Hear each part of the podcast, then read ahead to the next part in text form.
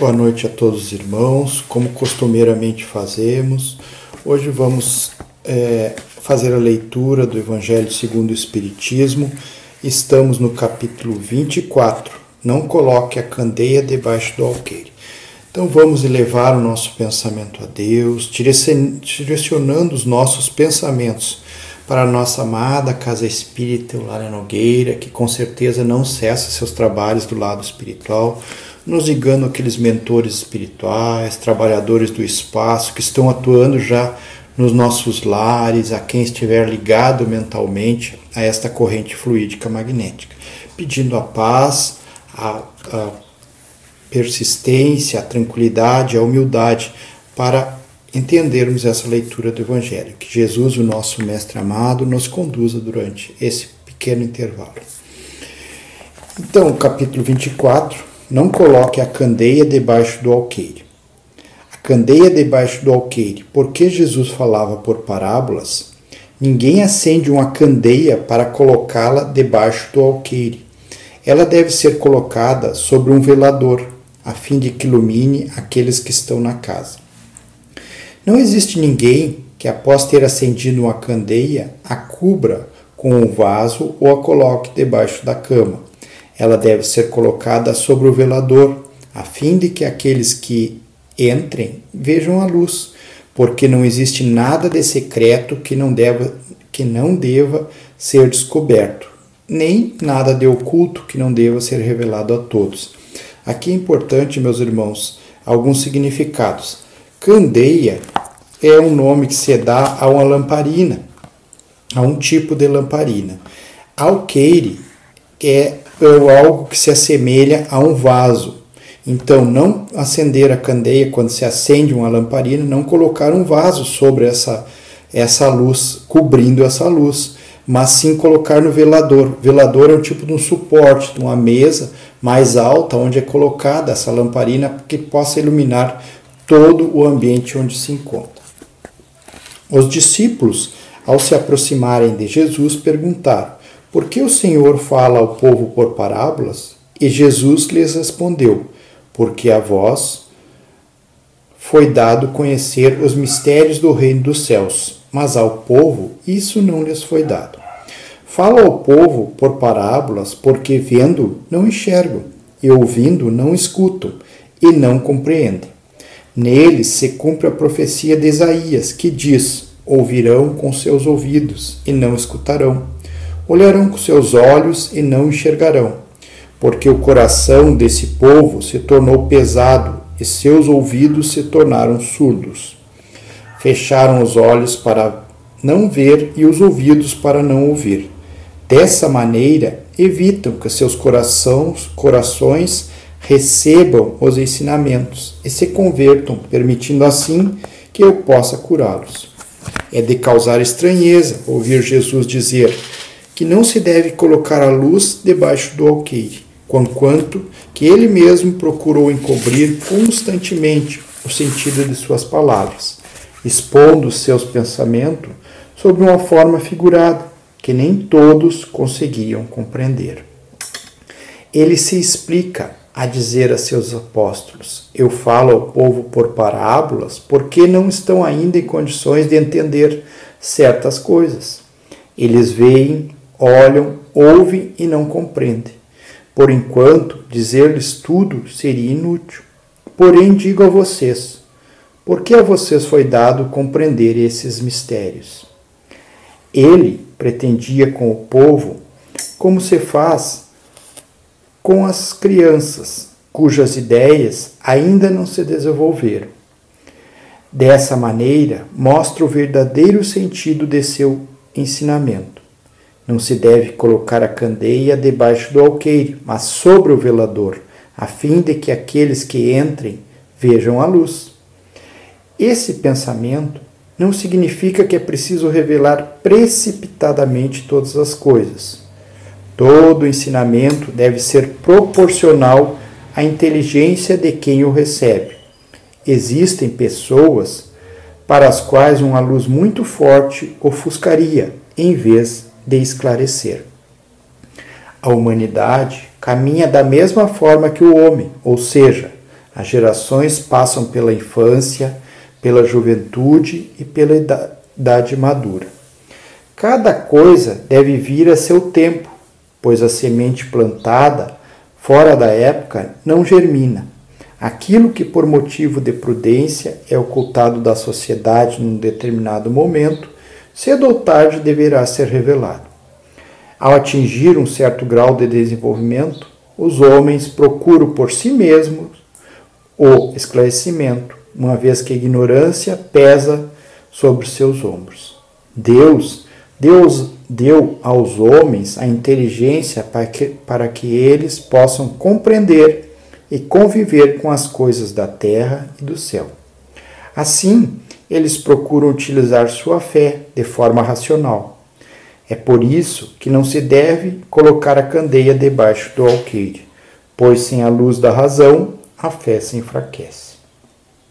Deus, em sua prudente sabedoria, só revela as verdades gradualmente, pois sabe quando a humanidade está madura para recebê-las.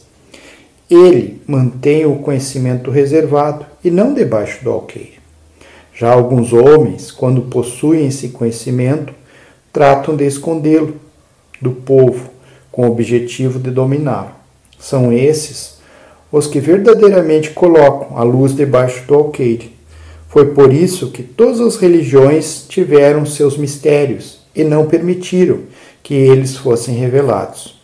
Enquanto essas religiões permaneceram atrasadas, a ciência e a inteligência avançaram e romperam o véu dos mistérios.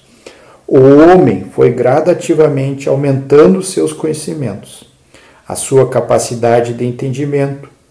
Hoje, quer conhecer os mistérios a fundo, pois não aceita mais a fé que contraria sua observação.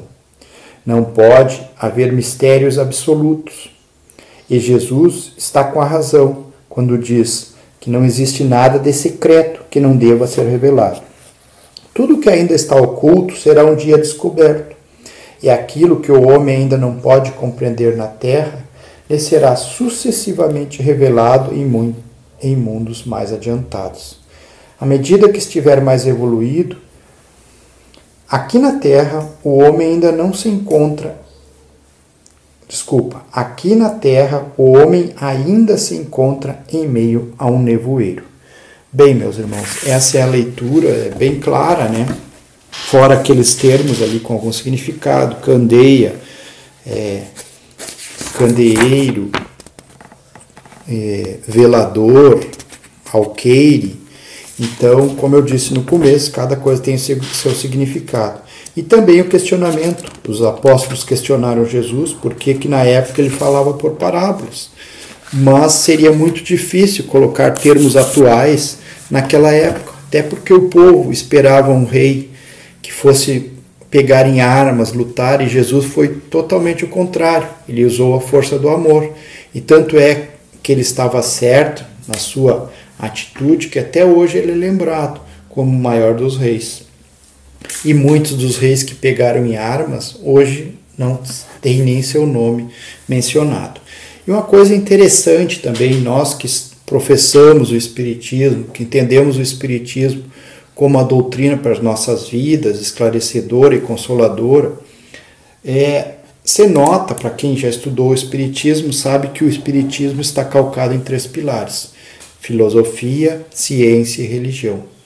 Que Allan Kardec, quem codificou, organizou a doutrina espírita, foi muito sensato nesse sentido, e correto e coerente, porque era o estudo dos espíritos, dizendo que nós deveríamos andar passo a passo com a filosofia, a ciência e a religião, porque nós não temos uma fé cega, nós temos uma fé raciocinada. Para nós não existe é o que não pode ser explicado. Tudo tem explicação de acordo com esses três pilares. Então, nós temos que analisar tudo o que nos acontece no momento. Agora vivemos um momento de epidemia, de tristeza para a humanidade, mas o que será que isso aí quer nos trazer? Nós temos que mentalizar por que, que nós fomos empurrados para dentro do nosso lar, ficando mais em convívio com as nossas famílias, ouvindo mais os nossos entes queridos, estando juntos, convivendo, uma coisa que a gente tinha até esquecido já, muito disso aí. Então, Deus, o nosso Pai, está nos favorecendo essa atitude nesse momento para que possamos trocar experiências no laboratório divino que é a nossa família. Então, meus irmãos, é muito importante, como disse a, a própria parábola aqui, né, espalharmos esse conhecimento. Mas acima de tudo é sermos exemplo desse conhecimento. Não adianta falarmos em bondade e não sermos bons. Não adianta falarmos em sermos corretos, fazermos um discurso muito bonito, mas no momento de exemplificar nós somos totalmente diferentes. As pessoas vão de analisar se para nós que estamos proferindo essas palestras, que estamos falando sobre a doutrina, agimos de modo totalmente diferente, por que, que essa doutrina serviria só para os outros e para a própria pessoa que está falando? Não é importante. Então nós temos que ser muito coerentes, nós temos que levar essa luz do Espiritismo. Muitos, como disse Jesus, não vão entender. São aqueles que ouvem, escutam, mas não vão seguir. Nós vamos falar várias vezes em amor, em caridade, em paciência, em honestidade. As pessoas vão nos ouvir com boa vontade, mas assim que nós virarmos as costas, eles vão seguir agindo de maneira incorreta. Vão colher os frutos, com certeza, pois a, o plantio é livre a cada um de nós, mas a colheita é obrigatória. E para ilustrar esse evangelho também, colaborar, tem uma mensagem do livro Vivendo o Evangelho, do espírito André Luiz, que diz o seguinte: o título tem o seguinte título: Da mesma forma. Ensine o Evangelho, mas exemplifique o ensinamento. Explique a tolerância, mas tolere o desaforo. Disserte sobre o amor, mas ame o semelhante. Discurse sobre a coragem, mas seja forte no momento difícil. Fale sobre a caridade, mas não deixe de ajudar o próximo. Esclareça sobre a esperança, mas conserve o ânimo na adversidade.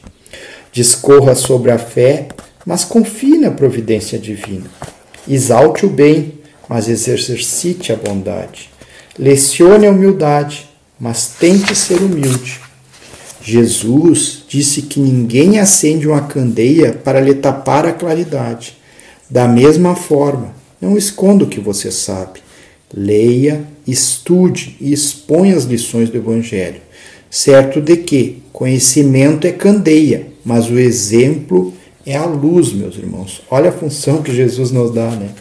Que o nosso exemplo vai ser a luz para a humanidade, aqueles que nos cercam, nossos familiares, nosso ambiente de trabalho.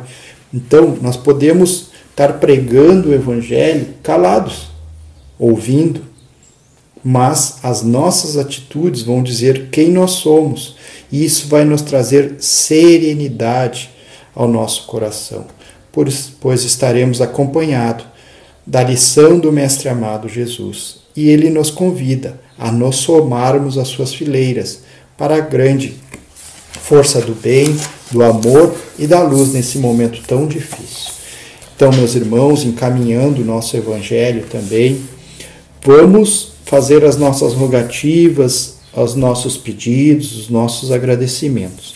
Vamos pedir a Deus, o nosso Pai, pela paz no nosso planeta, no nosso país, o Brasil, no nosso estado, Rio Grande do Sul e na nossa cidadezinha de Alegrete.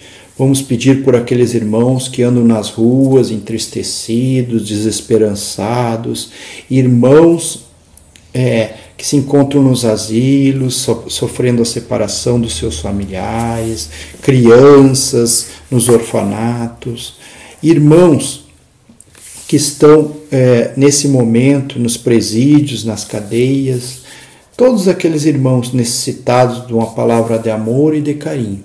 E vamos também mentalizar, meus irmãos, o nosso hospital da nossa cidade, Hospital da Santa Casa de Alegrete. Aqueles irmãos que estão lá é, internados, acompanhados de seus acompanhantes, seus familiares, aqueles irmãos que se encontram na ala da Covid, que também recebam o amparo, recebam o melhor, se for do seu merecimento, mas acima de tudo, que se liguem a Deus nesse momento, recebendo luz, paz, amor e muita tranquilidade. Mentalizamos nesse momento a nossa casa espírita o Lar Nogueira, com aqueles raios de luz que se espargem em direção ao lar de cada um, cada ouvinte nesse momento. Que essa luz invada nosso lar, que todos os ambientes sejam purificados, acalmados, normalizados, que tenhamos muita luz em nossos lares, direcionando também essa luz do mundo espiritual, as águas que temos para beber. Que sejam colocados nessas águas remédio para os nossos males físicos e espirituais, de acordo com o merecimento de cada um de nós. Que a partir desse momento, todos nós ouvintes desse Evangelho, nos sintamos fortalecidos amparados, com muita fé em Deus, o nosso Pai. Dessa maneira, com muito amor em nossos corações, agradecidos por essa oportunidade de luz em nossos lares, mentes e corações, nós encerramos este Evangelho. Que assim seja, meus.